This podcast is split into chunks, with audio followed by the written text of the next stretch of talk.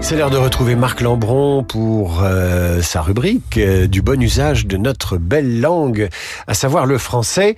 Euh, je suis même pas sûr qu'on puisse dire à savoir d'ailleurs, mais enfin ce sera pour une autre chronique.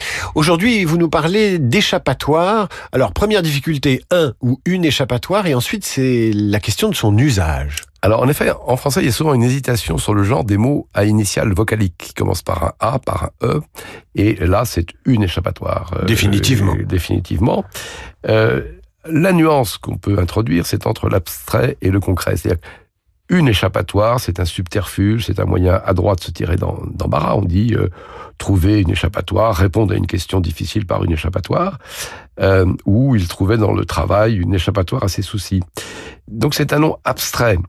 Euh, si on est puriste, et il faut pas lui donner le nom, euh, le sens concret d'issue de secours qu'on trouve parfois, sauf dans les courses automobiles, où, l'échappatoire, c'est la piste de dégagement qui est située à l'entrée ou à la sortie d'un virage. Donc, on dira toutes les portes sont fermées, il n'y a pas d'issue, il n'est pas possible de sortir, de sortir, mais on ne dira pas euh, toutes les portes sont fermées, il n'y a pas d'échappatoire. En fait, euh, l'échappatoire, c'est la pirouette. C'est une pirouette pour se sortir d'un débat euh, compliqué. Voilà, et c'est plutôt du côté du, du, du verbal, du, du, débat, du l'abstrait que du concret.